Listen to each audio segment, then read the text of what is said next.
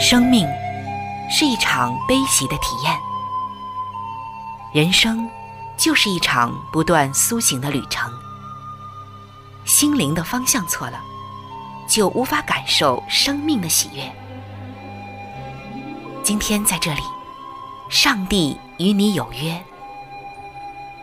认识上帝是一场盛大的遇见，它能使你沉淀心灵的浮躁，过滤往日的忧伤，带你触摸心灵与生命的神圣所在。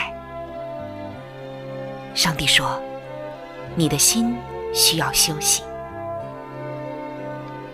各位亲爱的听众朋友，这里是希望福音电台为您带来的福音节目《触动的心灵》，我是主持人春雨。让我们在这里远离心灵的疲惫，回归上帝的抚慰，触动心灵的每一丝感动，都让它留住。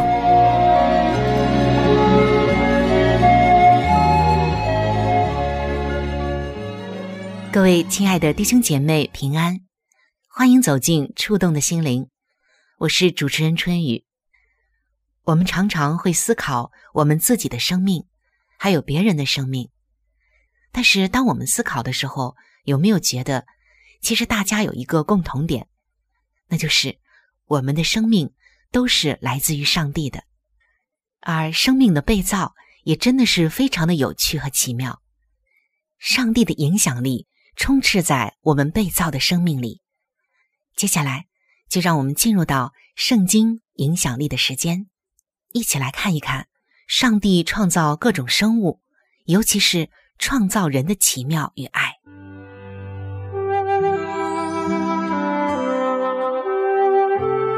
这个世界上最大的力量叫做影响力。影响力中。哪一种影响力的力量又是最大的呢？答案就是圣经。上帝话语的影响力是最大的，请听《圣经影响力》。在创世纪的二章七节，这里写道：“耶和华上帝用地上的尘土造人。”将生气吹在他的鼻孔里，他就成了有灵的活人。是的，亲爱的弟兄姐妹，上帝用泥土创造之后，总是让我们惊叹不已。泥土就是那种你在花园工作完毕之后，不断的要从指甲缝里清理出来的脏东西，也是那种粘在孩子们的鞋子上，又被带到了室内。使你不得不洗手，不得不打扫房间的麻烦家伙。不过，泥土也是一种很神奇的东西。当你将种子埋在地里，过不久，它就能变成玉米、豆子、萝卜、李子或者是苹果。而更加令人惊讶的是，上帝能够用各类奇妙的植物作为材料，将其转化为牛或马、猴子。鹦鹉、太阳鱼或琵琶鱼、白鹭或者是孔雀等等所需要的养分，而这一切都取决于是谁要吃掉这些植物。但是，我们喜欢思考上帝创造万物的根本原因，是要预备一个温馨舒适的地方，一个蕴含着无限吸引力的家。为了上帝真正想要创造的。就是可以思念创造主的泥土，甚至是可以展望未来、铭记历史的泥土。这块能够思考的泥土是谁呢？就是我们人类。既然生而为人，就要思考我们如何来到这个世界，以及我们将去往何处。因为没有任何其他的生命形式会进行这一类的思考。仔细的思考一下，我们就会发现，这一块会思考的泥土，在某些行为方式上很像他的创造主。人类利用各种泥土，以及从泥土中生长出来的东西进行创造。虽然我们并不能赋予创造物生命，但是我们周围的东西都是来自于泥土。例如像房子、摩天大楼、道路、汽车、船、飞机，还有像发电厂、水晶球、瓷器、手机、iPad 和电脑等等。想想看，在我们的衣食住行当中，泥土或者它所出之物占有多么重要的地位啊！虽然我们尝试着为电脑输入各样的程式，使它学会思考，但是它们顶多也只能够按照程序来进行思考，它们不具备选择的能力，就不能思考它的创造者，也不能默想他们的过去。或者是将来了。有的时候我们也在想啊，我们居然是尘土造的，想想有点简单，想想又有些复杂。但这个世界上的事就是这样，简单的事情其实有的时候很复杂，复杂的事情它背后的实质很简单。有的人就觉得这一句话很难置信。就是刚刚我们说的《创世纪》的二章七节，耶和华上帝用地上的尘土造人，将生气吹在他鼻孔里，他就成了有灵的活人。这里在说生气加土质的人，就等于有灵的活人。但是这怎么可能呢？土怎么可以造人呢？这听上去好像特别不可思议。那大家想一想，比方说桃子、还有苹果等等，它们是从土里来的，这一点大家还相信。那桃树就是种在土里，树上结那么多的桃子是怎么来的呢？就是这棵桃树吸收了土里的营养，像碳、氢、氧、氮等等各种的化学元素，再经过阳光、雨露等等的灌溉作用。它就长成了一棵桃树，苹果树也是一样的，对不对呢？这样大家是可以信服的。今年你种上一棵苹果树，过几年啊，就从土里长出了苹果，这是不可否认的。种子在土壤里吸收营养，更重要的，大家要注意了，更重要的就是，然后它按照上帝对种子的设计。长成了苹果树。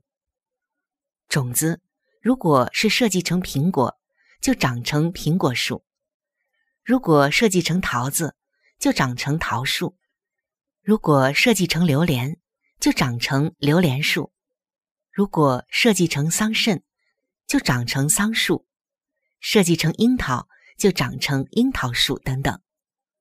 这是有无穷的智慧和知识在里面的。这些知识和智慧的掌管者就是上帝。其实想想看，我们这个土变出苹果、桃子、西瓜、草莓、桑葚、榴莲等等，并不是那么简单的。我们任何人，你我都做不到，再优秀的科学家也做不到。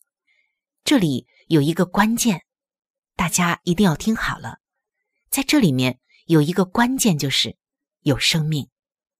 有了生命进去，化学物质就起了变化，而这里的生命也是上帝给的，所以我们就理解了，这里面有能量进去，生命是最奥妙的。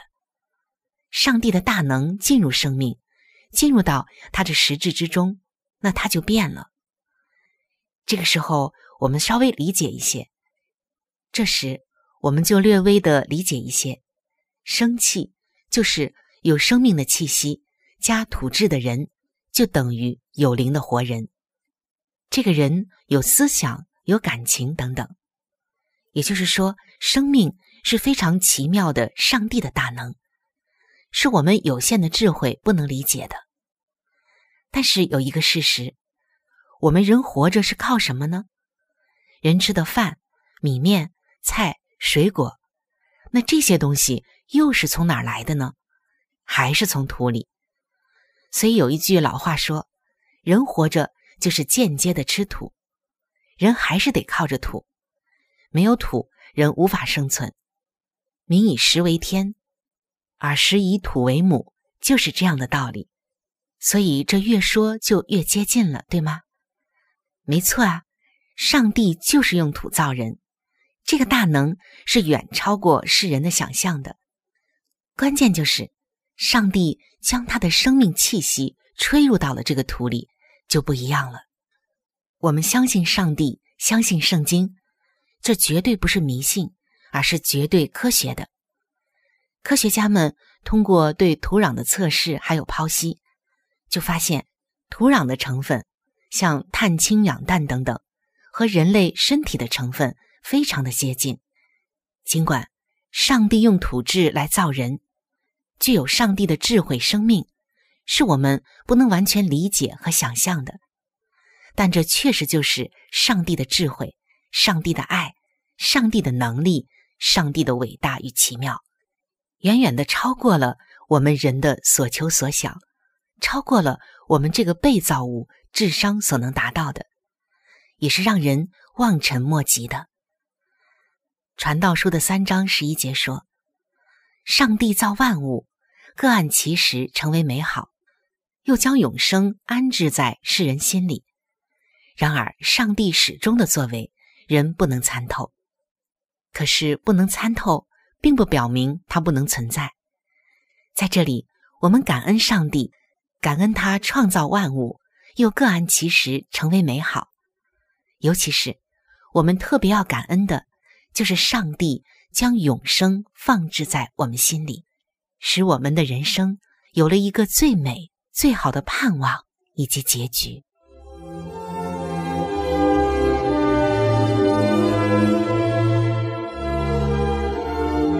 在细微之处明察秋毫，于宏观之中洞察真理，探微观世界，见宏观信息。各位亲爱的朋友，欢迎来到。细微之处见上帝的时间。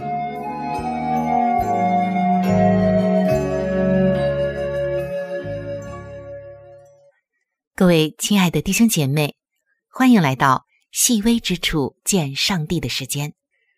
说到天上飘的雪花，您喜欢吗？我从小就非常的喜欢雪花，只是啊，很难得见到雪花了。随着地球的温室效应，很多的地方在冬天的时候，这雪也下的很少很少了。说到雪花，我相信大家除了跟我一样喜欢它的洁白、轻盈，还有那种美丽之外，每个人一定还听说过这样的一个说法，那就是世间没有两片雪花是完全相同的。这话是真的吗？在密西根州，刚刚遭遇了一场暴风雪，有人花了几个小时才挖出了一条通路。起码呀，他说他铲走了成千上万片雪。这个人呢，也是一位教友，他就说，在宇宙中必定有些地方终年下着雪，那么肯定会有两片雪花，至少曾经是一模一样的吧。再说，谁会知道呢？有哪一个人能够一片一片的将雪花检查一遍呢？是啊，你说我们怎样来证实这句话呢？世间没有两片雪花是完全相同的，谁能证实它呢？毕竟没有一个人能把所有的雪花都拿来比较一下，不是吗？加州理工学院的一位物理学专家管理着一个名叫“雪晶体”的网站。内容详实，文笔幽默，他就指出两片雪花在原子层面上能够完全相同的概率是无限接近于零。他解释了原因，简单的来说呀，一枚小小的雪花含有大概十后面十八个零的水分子，也就是说十的十八次方个水分子，而且不是所有的水分子。都长得一模一样的，亲爱的朋友，这可是真的。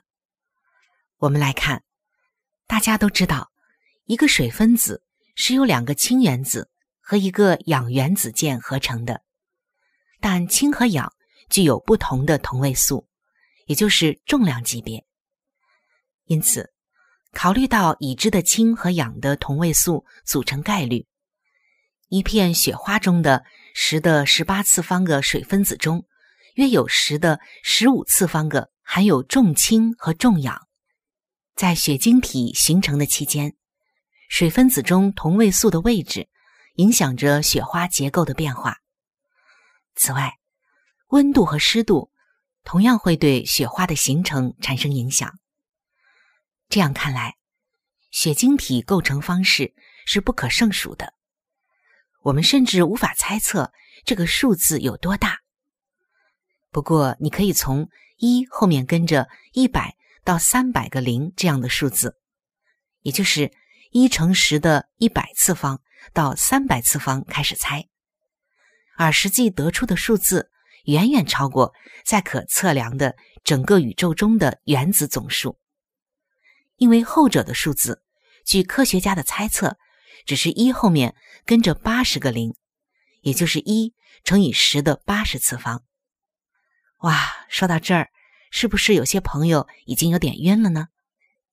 但是我们明白一点，就是两片雪花能够相同的概率，通过科学的测试和研究，是接近于零的。不过在圣经中啊。也有人对雪花提出了疑问。很显然，关于雪的知识宝库，约伯也发出了疑问的。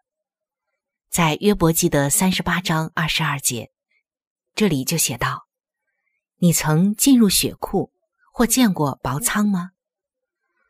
二十九节又写道：“冰出于谁的胎？天上的霜是谁生的呢？”在这里啊。是指血晶体呈现出来的美感与复杂性。我们的上帝不断的向我们揭示着，就像他当年对约伯揭示的一样，他是一位深爱着美丽、秩序、难以言表的复杂性与超乎想象的多样性的上帝。这听上去好像把上帝说的很复杂，其实啊，我们知道上帝是爱美的。是有秩序的，它也是超乎我们想象的。一切的复杂性，在人看来复杂，但在上帝那里都是简单的。当我们听过上帝的解释，拥有上帝的眼光，我们就看出这一切复杂的背后，其实都是简单的。同时，这小小的雪花带给我们的思考，也让我们想到，我们真的是要赞美上帝。并且感恩它，因为这小小的雪花，既然千姿百态，甚至是万姿异态，古往今来飘过多少片的雪花在人类世界的大地上，然而没有两片是相同的，这是多么让人惊讶的事情！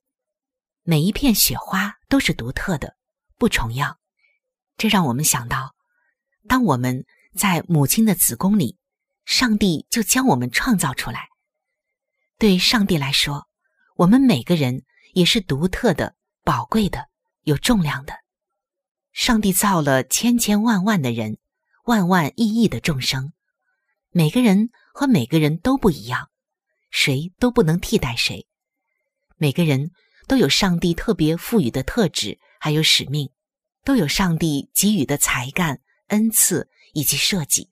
上帝也给每个人的生命有不同的安排、美意和蓝图，而且他要塑造一个人，一定也有更多的方法。亲爱的弟兄姐妹，我们看到上帝赋予这芸芸众生的每一个人的创造是何其美好！他赋予每一个人都有特质，都有不同，都有殊荣。这世上没有两片相同的雪花。没有两片相同的叶子，更没有两个相同的人。他赋予每个人不同的美丽、不同的特质、不同的才华、不同的美意，还有蓝图。我们看到，上帝向我们人所怀的意念，就是这爱的意念，何其的珍贵，又是何其的广大。十字架上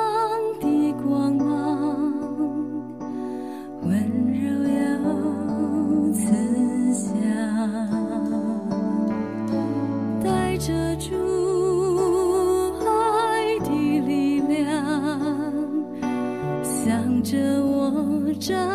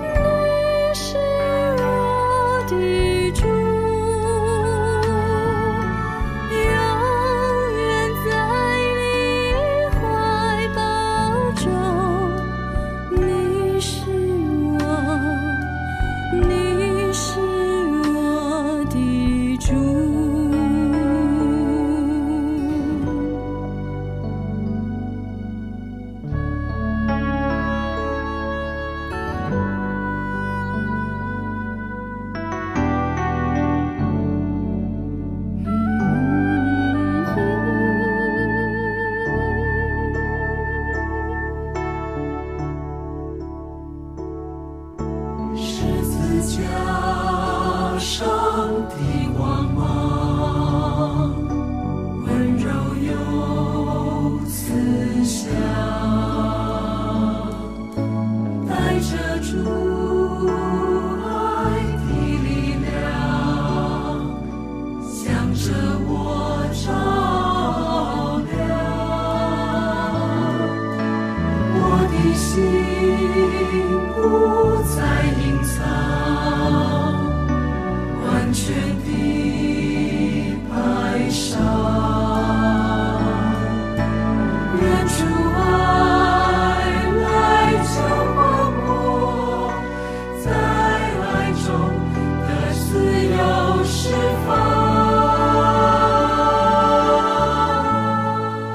各位亲爱的弟兄姐妹，欢迎来到每日灵修的时间。走进每日灵修，走进灵性的加油站，也走进上帝在每一天对我们说的慈爱话语当中。今天每日灵修的主题经文记载在圣经罗马书的五章六节。因我们还软弱的时候，基督就按所定的日期为罪人死。今天每日灵修的主题是：你会维护谁？曾经在一堂课上发生了这样一件事情。当老师在文法课上要凯斯琳到台上做句型分析，这个小女孩真的是吓坏了，因为她是新转来的学生，这些文法她还都没有学到，但是全班的同学还是无情的嘲笑她。那时，老师维护凯斯琳说。他的文笔可比你们任何人都要好。多年以后，当凯瑟琳回想这件事的时候，仍然像往年一样心存感恩地说：“从那天起，我就努力写作，一心只想着要写的和老师说的一样好。”最后，凯瑟琳赢得了普利兹新闻奖。亲爱的弟兄姐妹。其实，耶稣就像这位老师一样，他维护那些软弱而且无力自保的人。当门徒不让孩子来到他的面前，耶稣就说：“让小孩子到我这里来，不要禁止他们。”耶稣以恩慈来对待饱受种族歧视的人，让好心的撒玛利亚人成为他比喻中的英雄人物。在雅各井旁，耶稣让打水的撒玛利亚妇人重得盼望。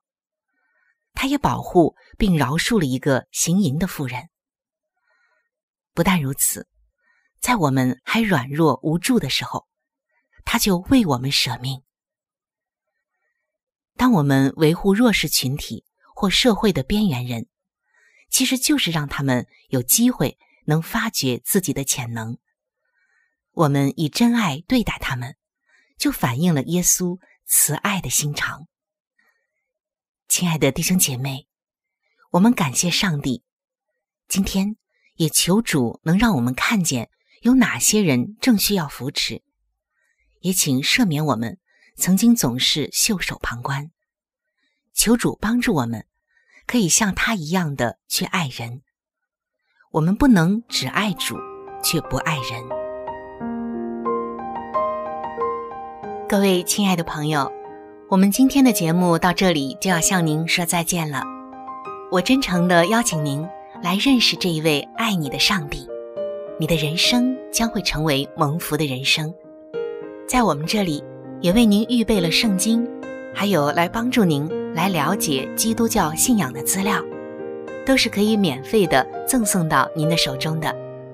如果您需要，或者是想和我联系的话，那我是非常的欢迎您能够写信或者是发电邮给我。